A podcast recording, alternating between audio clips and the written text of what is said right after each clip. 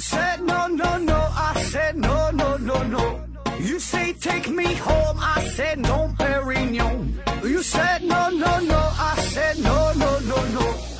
No, no, no, no.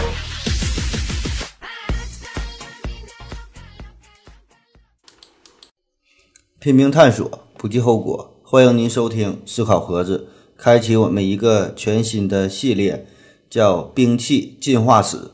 听到这个题目啊，我想大多数的男生都会非常的热血沸腾，对这个话题啊很感兴趣。那我身边呢就有很多的朋友都是军事爱好者，有专门研究战斗机的，有研究飞机发动机的，有喜欢收集匕首的。呃，有喜欢收集航模的，还有喜欢车模的，还有喜欢那种车模的。其实吧，这个兵器这个概念呢很大，比如说大刀、长矛，那这些呢都是兵器。那这个棒球棒啊、铁锹啊，这算不算兵器呢？这个核武器、生化武器算不算兵器呢？这事儿呢就要看怎么定义了。如果咬文嚼字、钻牛角尖的话。这个武器和兵器还是有一定区别的。武器呀，它的范围呢就要更大一些。只要是能用于打架斗殴的、伤人致死的，都可以呢看作为是武器。那比如说板砖、水果刀、擀面杖、红太狼用的这个平底锅，那都是绝佳的武器。而兵器呢，它的范围呢就要小一些了。一般呢就是指正规的武装部队所装备的武器。嗯，相对呢就是更正规一些，也就是士兵装备的武器呗，所以叫做这个兵器。比如说一些枪械呀、手榴弹呐、飞机、大炮、坦克呀、导弹呐，这些呢都是兵器。但尽管如此吧，这个兵器所涉猎的范围还是太过广泛了，不是咱们这几期节目就能说清楚的。否则呢，我就不叫思考盒子了，我就叫武器盒子了。那我们这一系列叫兵器进化史嘛，所以啊，这个重点呢就放在这个系统化的梳理一下兵器的发展的进程。按照时间的顺序，大致呢分为这么几个时期：冷兵器时代、热兵器时代、机械化时代、核武器时代，再到信息化时代。也许呢，这个未来还有这个反物质武器啊、黑洞武器啊、降维打击之类的。当然了，后面这几个稍微有点扯了。那下面呢，我们就进入正题，聊一聊兵兵器进化史第一季冷兵器。那我们都知道，大刀、长矛这些呢，都算作是冷兵器。但到底如何定义冷兵器呢？那就得从我说起了。其实啊，我就是一种古代的冷兵器。大家马上会想到了，那我是哪种冷兵器呢？我是镖呢？我还是剑呢？还是拐子呢？哈，这些都不是，我就是我。看了自己都上火，这我啊，这个我真是一种冷兵器哈。做科普咱是认真的。我这个字儿现在呢是汉语中使用最为普遍的第一人称。那其实呢，我这个字儿的最初的含义跟人称啊没有一毛钱关系，而是古代的一种兵器。那不信你现在你就拿出手机百度一下我哈，看看它的含义。我呢叫二哥相背，兵器也这个。戈呀，就是呃，古代主要的一种兵器哈。戈这个字儿，那我们看这个我这个字儿呢，实际上就是两个戈组合在一起了。话说呢，是在商周到春秋战国这段时期，这呢是我国冷兵器的鼎盛时代。那部落和诸侯之间呢，为了争夺地盘和利益，就要频繁的发生战争。在这其中呢，就出现了一种尖端是三角刺儿，形状呢类似戈的。一种青铜利器就叫我，那我呢盛行于商周到战国时期，在秦始皇统一六国之后，我就渐渐地淡出了战场。嗯，从咱们现在出土的西周时期的我来看，当时的这个战场上啊，我是一种让人这个看之胆寒、谈之色变的一种兵器了。而且呢，从多部的典籍当中也可以发现，我在当时征战的过程中啊，使用率很高。既可以横击，呃，勾杀，还可以扫劈，哈，有多种的呃用法，而且呢还分为长、中、短三种不同的这个这个制式，所以啊，总有一款我是适合你的。那么我是如何由兵器变为第一人称的呢？古代的王室一年中有两件大事儿，一个呢是祭祀，另外一个呢就是战争。所谓叫国之大事，在事在戎，事呢就是祭祀，戎呢就是打仗。所以呢，这古代的这个王室贵族啊，都习惯将自己的部落、自己的这个宗族统称为手持战戈的人，也就是我这方的战士。于是呢，这个作为第一人称哈，这个我就开始出现了。所以呢，此后在这个《诗经》中，呃，就有叫“昔我往昔，杨柳依依；今我来时，雨雪霏霏。”那时，这个我就真正的成为了这个第一人称的代词，并且呢，一直沿用沿用至今哈。咋样？你看听咱节目就是长知识吧？那说了半天还没回答刚才说的这个问题呢。那到底啥叫冷兵器？狭义上的冷兵器。就是指那些不带有火药的，或者是其他燃烧物的，在战斗当中直接杀伤敌人、保护自己的近战武器装备。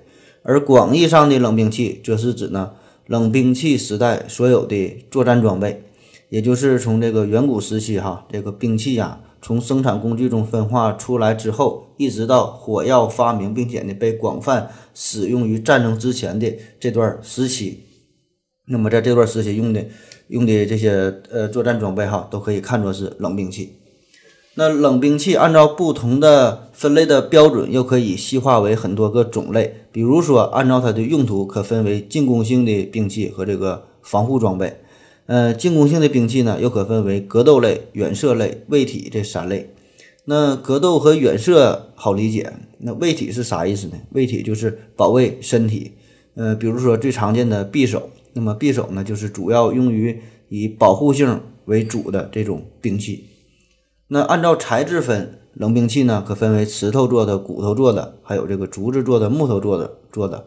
到后来呢，有皮革做的，然后有出现了青铜做和钢铁做的兵器。按照这个结构，又分为短兵器、长兵器、抛射兵器等等不同的种类。那按道理说呀，到了火器时代。就出现了火药嘛，这个冷兵器呢就不再作为作战的主要兵器了。但是由于一些特殊的原因，冷兵器一直呢沿用至今。嗯，比如说哈，有些国家可以拥有枪支，那大那自然的这大家呢就是更喜欢沙漠之鹰和 AK 四七了。但是呢，对于限制民用枪支的国家，那自然是只能退而求其次，选择冷兵器了。那兵器的本质到底是啥呢？我觉得呀，兵器的出现根本的目的呢，是想让自己变得更加的强大，可以呢战胜对方。但是这个实际的效果是呢，就是反倒使得本来不平等的个体之间呢变得平等了。嗯，你可能会觉得这怎么可能呢？这个武器的出现不就是使得大家变得越来越不平等吗？你看这个美国，看这个老毛子，他们有核武器哈，所以呢，人家就很牛啊，人家就说的算呐。所以这个三胖天天就琢磨着这玩意儿也要整核武器。其实呢，这恰恰就说明了这个武器带来的公平性。那一个国家一旦拥有了这种毁灭性的武器之后，那么其他方面，不管是经济、政治、文化等等这些多么的落后，那么呢，它总可以获得一个更强的话语权。这呢，就是一种平等。这呢，就是武器的本质。而这个核武器的限制嘛，恰恰呢，就是。因为这个各种因素吧，导致的这个武器的封锁，所以呢，才出现了不平等。那我们可以回想一下，在嗯二三百万二三百万年前吧，这个人类和这个动物的斗争，那就是一场不平等的斗争。所以呢，我们就要用自己的智力啊，弥补这个不足。所以呢，我们就制造出了工具和武器。那同样的，在人与人之间，部落和部落之间的斗争，那也是不公平的。就比如说吧，咱说要打架的话，那这个回到二零四九，那里有一位著名的黄博士，身高一米八八，一百八十八斤。那如果要是赤手空拳的话，他打我和刘院长俩人，那应该是不成问题。那如果要是借助武器的话，比如说我们都用长矛，那当然了，大家都不是练家子，就是都凭着。一股子愣劲儿，那起码呢，这回黄博士就可以给我和刘院长一个挑战的机会了。起码呢，还可以拼一下。嗯，那更进一步的讲，如果呢，我们要是都用坦克的话，就大家都开坦克，那么呢，我们就站在了同一个起跑线上。那毕竟这个一百斤的人和二百斤的人开坦克，这个没有什么本质的区别。这呢就是武器带来的公平性。所以在可以持枪的国家，哪怕是一个十分弱小的女子，只要呢她有足够的勇气，她敢掏出手枪，他们她呢就可以与这个硬汉呐，在一个呃对等的情况下进行斗争。当然了，这个枪支的滥用啊，同样也是存在着很多的问题，那是另外一回事了，不是咱们讨论的重点。咱继续说这个冷兵器。关于冷兵器的进化，大致呢经历了三个阶段：石器时代、青铜时代和铁器时代。那咱先说说石器时代。大伙儿可能觉得这石器时代非常久远了，那得是几百万年年前的事儿了。那时候我们的祖先茹毛饮血的，非常的落后，所以呢才会用石头互相残杀哈。其实啊也也不一定。就在去年夏天呢，我就在街上亲眼目睹了两个人的一场战役。呃，一位呢是左手拿着酒瓶子，嗯，右手呢拿着竹签子，竹签子上面还有烤好的肉；另一位呢是拿着一块大石头。所以呀，这个无论人类怎么进化。在基因层面啊，有许多核心的内容一直没有改变，就是我们爱吃烧烤，我们呢还喜欢战斗。关于这个战争这事儿啊，不只是人类的天性，因为资源有限呐，所以为了生存，为了繁衍，不同的物种之间，或者是同一物种的内部，必然呢就会存在着这种争夺。那自从人类诞生以来，我们呢就学会了制造工具。并并且呢，把它改良成为兵器。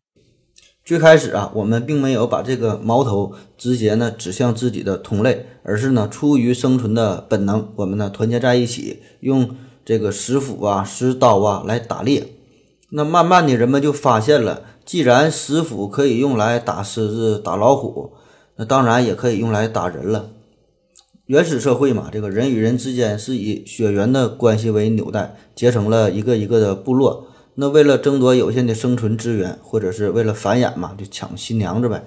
那么部落与部落之间呢，就常常发生这个斗争。那出于战争的需要，人们手中的劳动工具就演变成为了兵器。兵器呢，就与这个劳动工具开始分道扬镳，正式的走进了历史舞台。在进入阶级社会之后，这个战争呢，呃，具有了呃阶级斗争的性质。那么这些具有独特形式和专门作用的。这个呃战斗的器具，呃，就是演变成为真正意义上的呃兵器了。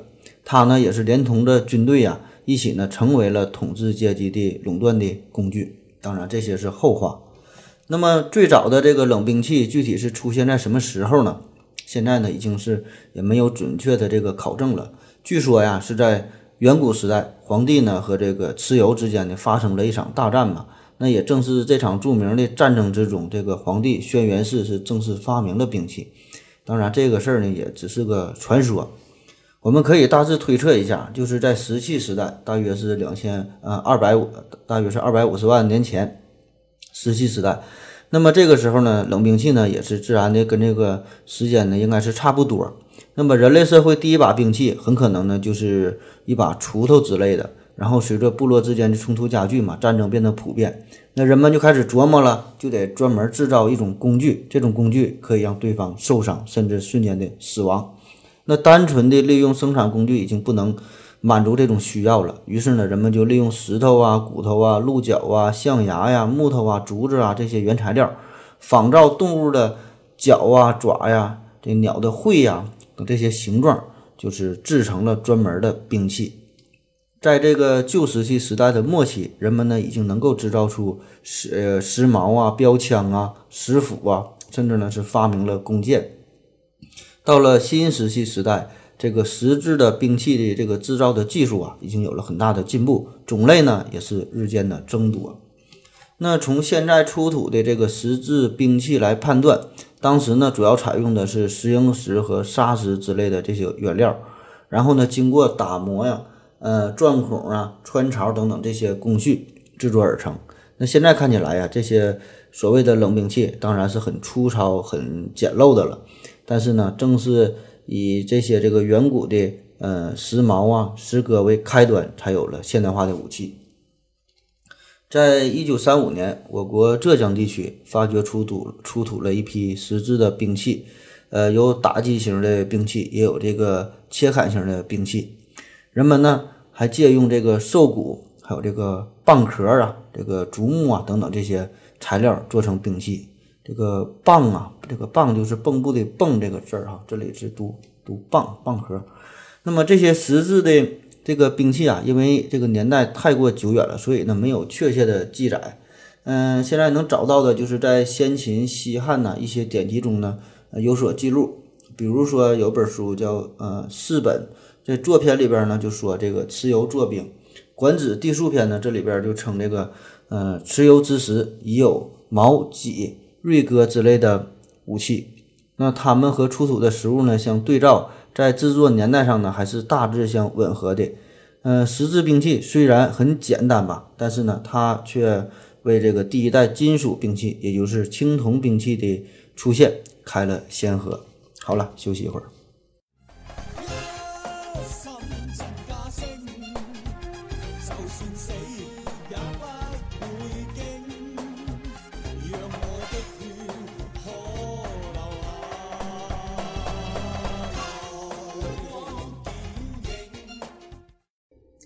喝了口水回来，我们继续说，说这个青铜兵器。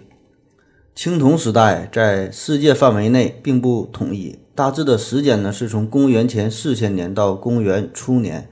世界各地进入这一时代的年代呢有早有晚。比如说美索不达米亚一带，在公元前四千年就已经进入了青铜时代。印度和埃及地区呢，在公元前三千年左右进入了青铜器时代。然后，埃及、北非以外的这个非洲地区啊，使用青铜器较晚，大约呢是公元前一千年左右。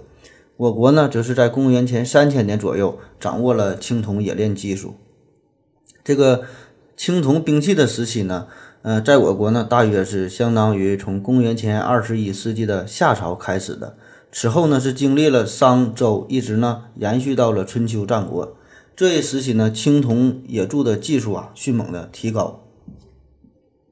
青铜制品呢也是迅速的崛起，嗯，这里边比较有名的就是这个四羊方尊，还有这个后母戊鼎。后母戊鼎啊，我上学学来这还叫司母戊大方鼎呢，后来呢也不知道怎么的就变成这个后妈了。嗯，在这段期间吧，这个青铜兵器也是随着这个青铜的冶炼技术嘛，就得到了进一步的发展，成为了奴隶主贵族阶级的工具，彻底的取代了古老的石质兵器。古代的这个青铜啊，实际上呢是红铜和这个银锡呃熔炼的这个合金。那么铸造的这个器物呢，大多呢就是呈现出这种青灰色或者是青绿色，所以呢叫做青铜器。那到了商代，这个铜制的兵器呀，有这个长杆的格斗兵器，比如说戈，比如说矛，还有这个斧。卫体兵器呢，有这个短柄刀，还有这个短剑。投射类的呢，有这个嗯弓箭。防护的这个装装备呢，包括这个皮甲呀，还有这个青铜青铜盾等等。到了战国时候，有一本呢专门是关于这个工业制造的书，叫做《考工记》。在这里边呢，就已经总结出了一些青铜兵器中铜和锡的这个比例的关系。比如说这个斧啊，那是五比一；戈呢就是四比一；大刃呢是三比一。也就是不同的兵器，这个比例呢，那是不一样的。那有了这些比例，就能够保证所制的各种兵器，呃，有这个适当的坚韧度，满足作战的需要。我们经常用一个成语嘛，叫自相矛盾。那这个成语呢，大致呢就是出自于呃战国时期。那由此也可以推断，这个矛和盾呢，是在当时呃极为常见的兵器了。嗯，到了东汉时期，这时呢，已经能够造出这个马踏飞燕哈，这个造型非常优美、特别带感的青铜器了。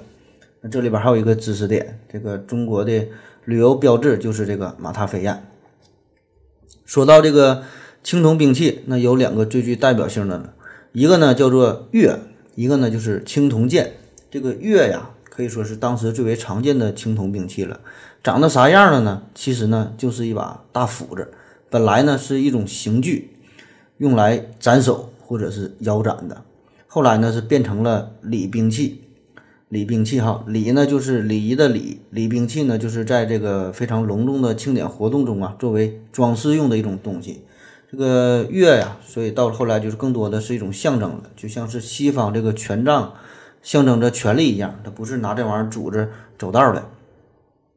嗯，那个时候这个月呀，主要是象征着这个成年男性哈，是这种这种象征。所以在这个商朝的早期，一些贵族成年男子啊，都用这个月作为陪葬品。那另一种呢，就是青铜剑。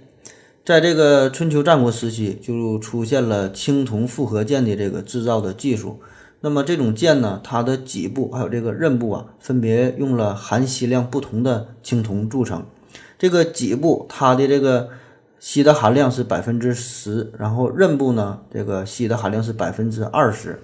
所以呢，这个呃这个脊部它的这个韧性呢就比较大，就不易折断。然后这个刃部呢就相对比较坚硬呗，呃，更加便于这个刺杀。嗯，正所谓是这个戟刃，呃，这个刃尖刚柔并济，既有比较高的这个刺杀力，又经久耐用，所以呢，这是这个青铜器这个兵器啊制造技术的一个重要的标志。那在这里边最有名的呢，可能就是这个越王勾践剑了哈，勾践剑这名啊还萌萌哒的。越王勾践剑，这呢是春秋晚期越国的青铜器，一九六五年出土的。因为这个剑身上边啊镀了一层铬呀，有这有一层这个含铬的金属，所以呢千年不锈啊。那这个工艺现在来说呢都不过时啊。就现在你家汽车的这个前脸儿，基本呢也都是使用这种这个镀铬的技术。那据说这把宝剑的制造者呀，就是中国古代的铸剑鼻祖，叫欧冶子。他呢有五把非常有名的宝剑。呃，叫湛卢、纯钧、圣邪、于长和俱全。然后呢，就来到了这个铁制兵器时代。其实呢，早在这个商代呀，我们的祖先呢已经掌握了能够这个呃用这个陨铁呀制成比较锋利的月刃的这个技术了。但是呢，就是没有成为大的规模嘛。然后是到了春秋的晚期，这呢是我国才正式进入了铁器时代。到了战国的晚期。我们呢已经能够很好的掌握固态渗碳炼钢技术了。那炼出这种质地比较好的钢，就为打造这个钢铁兵器就提供了原材料。嗯，这个时候呢，南方的楚国、北方的燕国，还有这个三晋地区，已经呢使用剑、矛、戟啊等等吧这些这个钢铁制成的兵器，还有呢用于这个防护的铁片护甲等等。到了西汉时期，这个淬火技术啊。更是呃普遍的推广开来了。这个淬火呀，淬火简单的说就是把金属烧热，加热到一定的程度，然后呢突然给它放在这个水中或者是这个油之中，让它冷却。这样的目的呢，就是能够增加它的这个坚韧度。那这个淬火技术一推广，这就使得钢铁的这个兵器啊使用的更加的普遍了。这个军队装备中的钢铁兵器比例也是越来越多。在我国西安呢，有一次这个考古的发掘过程中，就是呃发现了这个汉高祖时期的一个兵器库。那这里边呢就藏着许多铁铁制的刀啊、剑呐、矛啊、戟呀，还有大量的剑竹等等。那数量上呢，这个钢铁制成的这些器具呢，就比这个青铜的兵器那就多了许多。从东汉到这个唐宋，呃，钢铁兵器是进入了一个全面发展的时期。坚韧锋利的各种钢铁兵器是层出不穷，有这个步兵使用的刀啊和盾呐，骑兵使用的呃双刃马槊呀，呃这呢就可以是直接这个穿透敌兵的铠甲。那三国时期这诸葛亮啊，就发明了这个诸葛连弩嘛。到了唐代呢，已经发展成为重型的弩床，这威力呢非常大。近代呢，创制了这个马镫，这样呢就是提高了骑马的这个骑术和这个战斗力。嗯，这一时期这个钢铁兵器不断的发展嘛，不仅呢是表现在了制造的标准化方面，而且呢也表现在军队装备的制式化方面，就是这个军队啊变得非常的正规、就规范化了。全军装备这个种类非常齐全，用途呢多样，有这个格斗的兵器、卫体的兵器，嗯，射远类的兵器，还有这个防护的器具，具有这个攻守兼备、轻重结合、这个长短互补等等这些特点。那到了宋代之后啊，这个钢铁兵器呢，虽然是应在发展，但是这个时候呢，因为有这个火器的出现嘛，那么火器的威力那比它就要大得多，所以呢，这个钢铁兵器也是慢慢的就是退居到了次要的地位，就是要进入到了这个热兵器时代。呃，当然了，这是咱下一期节目的内容。那同样是金属兵器，为什么这个青铜器就会被铁器所取代呢？那自然是这个铁器有一定优势呗。首先呢，从这个地壳中的储量来看呢，这铁呢比铜要多，更容易获取。其次呢，就是作为兵器来看，这个青铜器的性能呢不如这个钢铁。那么我们来判断一种兵器来说，最看重的嘛，就是它的一个硬度，一个呢是它的韧性这两方面。而这个呢，这个韧性和硬度这两方面，对于金属来说呢，又恰恰是两种这个相反的这个特点。那么我们比较看来，就是在同样的硬度的这个钢铁这种情况下，这个韧性呢，它呢要比青铜好得多。所以这个早期的青铜剑呢，就是因为太脆了嘛，所以呢很少呢直接这个用于劈呀砍的这个动作，所以呢多半呢都是这个刺这种动作。因为你砍的话就很容易断裂嘛，而且这个青铜是又贵又脆哈，呃密度呢也是比铁大，所以呢又更重一些，呃所以最终呢就是被这个钢铁所取代了。那说到这个冷兵器，呃最具代表性的应该就是咱们的这个呃十八般兵器了。那具体包括哪些兵器？说法呢还并不统一。呃我小时候啊学习贯口那阵儿呢是这么说的：这个十八般兵器有这个刀枪剑戟斧钺钩叉。躺棍、槊棒、鞭锏、锤抓、拐子、流星，什么带钩的、带刃的、带尖的、带刺的、带峨眉针的、带锁链的，十八般兵器，我是样样稀松。其实这个十八般兵器啊，也就是一个泛指，并不是说确切的就这十八种，因为咱们的这个兵器远远不止这些，而且呢，每一种兵器细划分起来，下边呢又包括很多的门类。就说最简单的这个刀啊，我估计可能就得有八万多种。那么问题来了，在这些兵器之中，哪个算得上是最完美的冷兵器呢？那有人说是双节棍，有人说是打狗棍，有人说是马加爵的锤子，也有说是倚天剑、屠龙刀的，也有说是这个凳子，也有说是天机棒，还有说是这个物理学圣剑，就是这个撬棍呐，还有说是这个血滴子的。反正这个答案是五花八门，啥样都有。其实啊，这个评选很难呐。可以说是没有标准的这个答案，就比如说吧，假设这两个人相距二三十米远，那么在这种情况下，当然是这个投射类的兵兵器更占优势了。嗯，所以啊，就是这个弓箭也有被称为是这个冷兵器之王的有这种说法。但是就是远距离它是占优了，可以消灭敌人，那你这个近距离那就吃亏了呗。所以想想这个当年玩这个暗黑破坏神呐。用这个亚马逊女女战士哈，到后期就是相当的辛苦了。嗯，那我们暂且把这个远射类的这个兵器啊排除在外，咱就说说近身格斗这个近战类的兵器里哪个更厉害呢？那经常玩网游的朋友一定不会陌生。那说到兵器的使用，无非呢就是看这个操纵它使用的需要的这个力气、这个技巧以及呢它的杀伤力。所以在看似众多的兵器之中吧，我们呢也可以划分为几大类。就是我们从这个力量、这个技巧，还有它的杀伤力这三大方面来看的话，还是可以粗略的比较一下。那任何一种兵器都是这个都是人在使用嘛，所以这必然呢就要与这个使用者本身有着密切的关系，也就是力量和技巧方面，这呢都需要调动这个肌肉来呃实现的。而这个肌肉的输出呢那是有限的，你越是这个沉重的兵器，当然了，你用起来呢就越是势不可挡。但是呢，同时也就意味着你要需要更多的时间蓄力，你需要做更多的功去挥动它。就比如说锤这种兵器，那在古代小说中呢，或者是咱们听评书啊，经常说有这个使用锤的这个高手哈，比如说李元霸，比如说这个岳家军里边有这个八大锤。但是在实际格斗中，反正我感觉啊，锤的使用并不多，没看着谁打架拿俩大锤子。因为 你想想看呢，这锤子如果太小的话，那小的没没有什么杀伤力呀。那锤子要太大的话，那真是拿不动啊。你没等打人呢，自己呢已经是满头大汗了。同样，在这个《水浒》里边哈，《水浒》里边李逵那是手拿两把大爹，天生神力啊。不好意思啊，这是手拿两把大斧。这个大斧啊，那一般人呢也是拿不动的。再比如说这个鞭，这个。三节棍、这个流星锤、这个飞爪、峨眉刺儿哈，那么这类的兵器呢，就对于这个操控性的要求就比较高了。就是说，你没经过长时间刻意的训练呐，很难使用。你整不好呢，还得给自己弄伤了。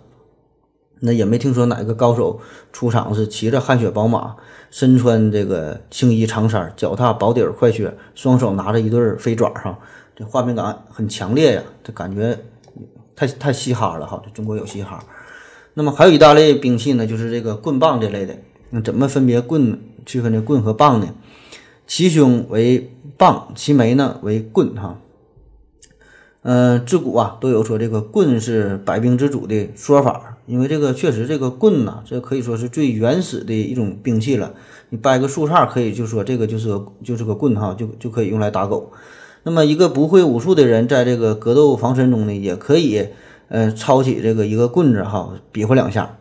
这个孙猴子有他的如意金箍棒，这个天机老人有这个这个天机棒，这个丐帮中有这个打狗棍嘛，少林寺呢有这个十三棍僧。还有这个武松啊，打虎用的这个扫棒。当然了，武松这个有点无奈哈，没有别的用的。那我们可以发现，似乎高手们呐，这个武功达到一定的水平之后，反倒是不太喜欢特别锋利的、特别锐利的兵器，而是呢选择这种相对比较钝性的兵器。其实，关于这个钝兵器和利兵器的争论呐，一直也是不曾停止。呃，曾经呢是听过这个马未都先生的一期节目，这里边呢就是专门聊兵器这个事儿。他就说呀，一般这个外行呢多半呢会选择这个利兵器哈，就是锋利的，刀啊、剑啊这类的；而这个内行呢，那多半呢会选择这个钝兵器，就是这个锤啊这这这类的。因为这个钝兵器这个打击力啊要更大，就是给你造成更大的内伤。在这个战场上啊，也许呢有很多人就是中了数刀。被砍的这个伤痕累累的，这血呀哗哗流，但是呢，他还能坚持战斗。但是呢，如果被这个钝器打伤带来的这个强大的内伤，这会让你瞬间的失去战斗力，你意志再怎么坚定，你也站不起来了。当然，这种说法有一定它的道理吧。嗯，但是我个人的感觉就是在平时的我们的这个小规模的格斗之中，或者是说俩人呢也不是什么战士，呃，也不会什么武功，单纯打架的话，还是这个相对这个锋利的这个利性的兵器呢占有一定的优势。所以综合来看吧，我觉得呢这个刀和这个剑呐，应该算是呃终极格斗武器。那首先从这个。重量上来看吧，他们呢不会特别重，那么一般的这个成年男子应该都能拿得动。在这个操控性上来看呢，也是相对比较简单，很容易上手，也是很灵活。那么在这个杀伤性方面呢，呃，这种锐性的兵器啊，自然的比这个木棍呢打在身上要痛得多。那哪怕是你是中了一招，那基本呢，咱正常人呐中了一刀，基本也就意味着这一场战斗的结束了。那么这个刀和剑哪个又更厉害一点呢？等一会儿，咱们再说。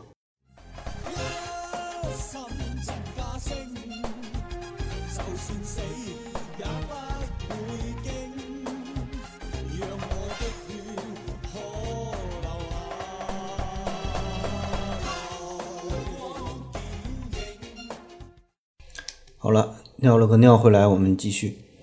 刀与剑到底哪个更厉害呢？这个剑呐，双面都有刃，可劈可刺。而这个剑身呢，却是相对比较柔软一些，所以呢，在对这个重甲的伤害啊，效果可能会差一点。刀呢是单面有刃，这个背侧呢比较厚，所以呢，它的这个劈砍的效果呢要更强一些。剑的江湖地位如此之高啊，我觉得主要呢还是因为这个文学作品和影视作品的渲染，什么玄铁重剑呐，碧血金蛇剑呐，一般感觉啊，用剑呢就是显得都非常的儒雅。就是用刀啊，感觉就是要相对粗俗一些。可是，在实战的这个结果上来看呢，我个人感觉还是刀的这个效果呢更牛逼。就比如在这个抗日战争中，呃，不约而同的，我们呢选择了大刀，小日本呢选择了武士刀。那么这段时期虽然是已经有了这个热兵器，已经有了机械化的部队，但是呢，由于这个武器装备的不足嘛。所以，我们的大刀和这个小日本的武士刀啊，仍然是活跃于这个战场之上，频繁的发生这个刀对刀的白刃战。那么，你看这些战争中呢，都是用大刀，没有用剑的，更没有用大锤的，也没有用飞爪的。其实，这个小日本的军队呢，原来配备的是华而不实的这个西洋式军刀，后来呢，才改成这个日本传统的长把子的东洋刀。呃，大约就是一米长左右，刀刃的这个弯曲度啊，控制在这个刃前端的四分之一处，也是也就是这个砍劈时力量最大的地方。那中国呢，当时大部分的抗战军队军队啊，也都配备有大刀。那么在这其中呢，以这个西北军最具代表性，特别是以这个西风口战役啊，以这次胜利让这个大刀更是扬名四海。但是中国军队对这个大刀的配备啊，没有统一的标准，根据地域的不同、使用习惯的不同，这刀的外形啊、重量啊、制式啊，反正基本就没有一个一样的。这个中国的大刀和这个日本的军刀相比较吧，这个小日本的刀确实它的这个钢制呢比较好。在这个锻造啊、淬火的这个工艺过程中啊，这个也都是非常的精良。刀身呢虽然很窄，这个嗯，应该大伙儿应该也都熟悉，它这个刀身非常非常窄，不像我们的刀非常宽。它这个刀身虽然很窄呀，但是强度很高，这个刀刃呢也非常的锋利。这个刀鞘啊和这个护手的造型和这个装饰也都是非常的精美。而我们的这个大刀呢，一般呢都是这个整块的钢铁打造而成的，钢制呢相对来说差了一些。呃，刀刃呢是非常的宽阔，重量上呢是更重一些。那么两刀相比较呢，我们的大刀无论是在材料这个质量上啊、锋利的程度上啊、工艺造型上啊，都是逊色了不少。但是呢，这个大刀啊是咱们这个抗日军队总结实战的经验，根据战斗的需要生产出来的。它的这个材质和工艺的低要求，这呢就大大降低了大刀的加工的成本，也是减少了这个比较繁琐的工序。所以说，所以啊，可以说就是任何一名普通的中国铁匠都能打制出这个大刀。所以这呢，也就是大大的弥补了中国军队武器严重匮乏的这个缺憾。而在这个实战的过程中啊，这个大刀宽厚的刀背儿也是抵消了刀刃不够锋利的不足，就大力出奇迹嘛。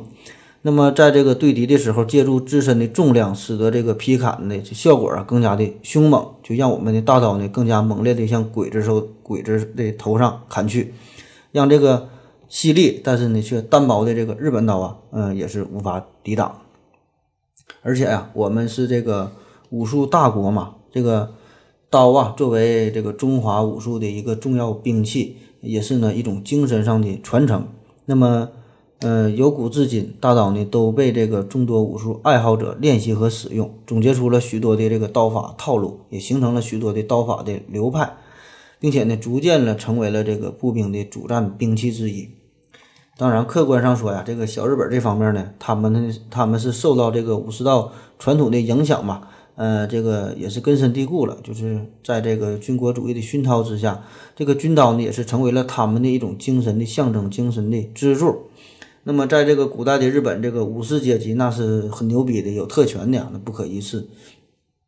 所以这里呃有一本书哈，叫《菊与刀》，也推荐大伙儿有兴趣可以看一下，可以更好的了解一下日本的文化方面，呃内核存在的一些这个矛盾哈。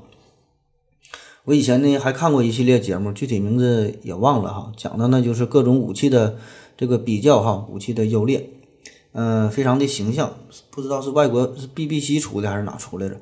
反正最后是对这个日本的武士刀确实评价很高，嗯，就这里咱单从这个武器的工艺这个角度来说吧，确实这个武这个武士刀啊，可以像剑那种做出刺的动作，还可以呢砍，它呢在这个硬度啊，在这个韧性方面确实都很优良啊，而且呢还可以这个剖腹自杀哈，这个一般哪个武器你比得了？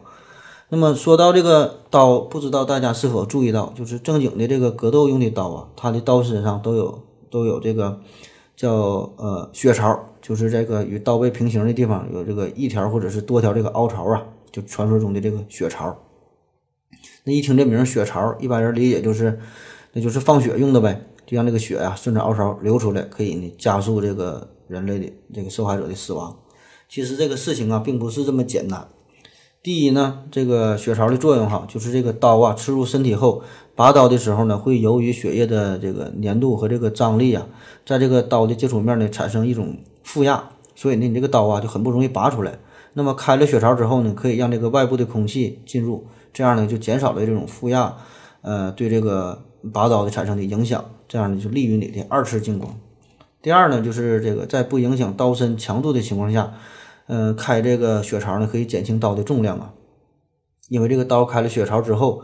本身的这个刀型呢，就是成了这个工字形，嗯，这样呢还加强了它的结构，然后又减轻了它的重量，因为本身这个大刀这个就很沉呐，可能就拿起来很费力嘛，所以呢，这样就是这个加深了呃结构减轻了重量哈。这事儿呢就跟这个火车道啊一个道理，这个铁轨的横截面儿，这个一看也是一个工字形。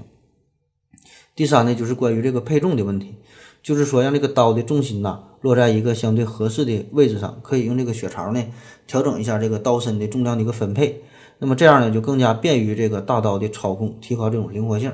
因为如果这个重心要是偏于这个刀柄这一边呢，就会让我们感觉用起来很费劲儿啊，就是你怎么使劲儿还使不上劲儿。那如果这个重心呢要是偏于这个刀尖的这一部分呢，那就是那就不太便于操作了。呃，还有一些其他的说法啊，说这个血槽可以让这个呃受伤的这个伤口啊变得不太规则哈，这样呢医生就不太好缝了。这也可能也是一种附带的效果吧，但是，嗯，这并非是出于本身设计的考量，因为在战场上这点儿根本就不叫事儿了。嗯，对于武器来说，咱们有句古话叫“一寸长一寸强，一寸短一寸险”。那么，一寸长一寸强，就是说呀，你手持的这个兵器越长，那你自然攻击的范围就越广，这个攻击的威力也就越大呗。但是对于一寸短一寸险，这个该怎么解释呢？有两种截然不同的理解办理解方法，一种理解呢是这个兵器越短呢，对自己就越危险；另外一种呢就是这个兵器越短小啊，对别人越危险。那到底哪种对呢？我是更倾向于第一种，就是手中的这个兵器越短，那么就必须越接近对方才能进行进攻。打斗的时候呢，也就需要更加这个快的速度，这呢也就意味着你要承担更大的风险。那么如此说来，那不就是鼓励大家都用？长兵器了吗？其实呢，也不并也并不是完全这样哈，主要呢还是得看谁用。那么对于我们日常的格斗来说，就是说俩人都没有没有啥本事，之前呢一人拿个棍子拿个棒子打架，那么自然是这个没有格斗基础的人，呃，这个长兵器会占有优势了。所以在这个战场上啊，我们看无论是西方的骑士，有这个著名的十字军哈，还是说我国这个抗战期间用的这个红缨枪。那都可以看作是一种矛哈，长矛，这呢就是一种长兵器。那么这种兵器呢很长哈，而且呢是很容易掌握，很容易操控，并且呢便于大规模的推广使用。当然，如果细致的划分起来，这个呃这个长矛和这个枪啊还是有一定区别的。长矛这个质地呢是相对比较硬的，这个这个杆儿啊，而这个枪呢则是相对比较软。呃，那再普及一个知识，这个红缨枪啊，红缨枪上面的红缨有啥用呢？嗯，保证它不只是好看威风了呗。这个红缨啊是用来吸血的，也就是说呀，当这个枪头扎进了敌人的身体之后，这血就会流出来呀。这个红缨啊就可以阻止这个枪头上的血顺着这个枪往下边流，这样呢就可以方便持枪者发力，免得呢抓了一手血。换言之呢，这个红缨就是一个擦血的抹布。当然了，在这个武侠小说中，如果看到要是描述某某位高手哈用到一寸长一寸强一寸短一寸险的这个语句的时候，那基本可定这肯定这不是什么真正的高手，因为真正的高手并不在乎这个兵器的长度等等这些特性，长短无所谓哈，全凭功力。重要的呢不是兵器，而是使用兵器的人。所以啊，我最佩服的这个高手，那就是中国的厨师了。一把大菜刀走天下，既可以切菜，还可以剔肉，还可以雕花，这就叫前砍后剁中间片，背砸骨头，这个把捣蒜。那如果非让我从这里边选出一个最厉害的冷兵器的话，我感觉呀，应该就是冰冻的羊腿了。对你没听错，就是羊腿呀，就咱平时吃的烤羊腿，但是这得是冰冻的。那么有兴趣的可以看看小说《羊腿与谋杀》，作者呢叫做达尔。嗯，我就不厚道的这个，嗯，暴露一下这个剧情了哈，给你透露一下。故事情节非常简单，就是这个妻子呢发现丈夫出轨了，然后就用这个冰冻的羊腿呢把这丈夫给打死了。然后警察就来他家调查呀，说是这死者应该是被钝器所伤的，就在家里边一顿找啊，一顿翻呢，怎么也没找着，就没找着这个这个钝器到底是什么。而此时呢，这位妻子呢已经把这个冰冻的羊腿给化掉了，而且呢已经切成小块炖在锅里了。那么随着这个警察开心的把这羊腿吃掉，这证据就彻底消失了。所以你看，这呢才是一等一的这个冷兵器哈，杀人于无形之中，你根本就找不到。而且呢，这个冰冻的羊腿啊，这冰冻啊，这呢才是真正的冷兵器。冷兵器出现于人类社会发展的早期，由这个耕作呀、狩猎等等这些劳动工具演变发展而来。随着战争和生产水平的发展提高，经历了由低级到高级、由单一到多样、由庞杂到统一的一个发展的过程。世界各地各国的这个冷兵器的发展呢，都有着各自的特点，但是呢，大致也都是差不太多。其中呢，这个石质的、木质的兵器这个时代呀。延续的时间呢是最长，而这个铜器的这个铜制兵器的这个时代，还有这个铁器的时代，是这个冷兵器的鼎盛的时期。那冷兵器与这个火器并用的时代呢，就是冷兵器逐渐衰落的时代。但是呢，随着这个科学技术的 发展，冷兵器呢反而这个没有完全被淘汰掉，这个反而是这个做工啊更加的精良，功能呢更加的强大。我国的 冷兵器，在这个悠久的历史长河之中啊，积累下了一部这个璀璨耀眼的这个史册。那么这呢，就凝聚了我国古代劳动人民的勤劳、勇敢、智慧，诉说着石斧、呃铜戟这个金戈铁马的赫赫战绩。我们现在经常说嘛，说你你不是生活在一个和平的时代，只是呢生活在一个和平的国家。确实哈，我们经常。抱怨哈，说自己没能投胎到一个富二代的家庭，没能投胎到这个北欧啊某个国家哈。其实啊，你不要忘了，世界上每天每时每刻，甚至说每分钟都在发生着战争，发生着冲突。所以啊，你就暗自庆幸吧，你也没投胎在这个中东地区，也没投胎在这个非洲啊某个落后的小山村之中。当你现在还能听到我的声音的时候，那么呢？你已经很幸福了，起码呢，你可以说呀，你比世界上百分之九十九的人都幸福了，因为呢，他们都未曾听过思考盒子的声音。回望那些万古雷音地、千骑火生风的这个时代，万箭千刀一夜杀，平民流血进攻城的这个场景，那么起码啊，我们现在还活着，活着呢就有机会，广阔天地大有作为，就看你如何把握自己的人生了。残酷的杀戮啊，也许呢已经是远离我们而去了，但是呢，新的挑战仍在前方，加油吧！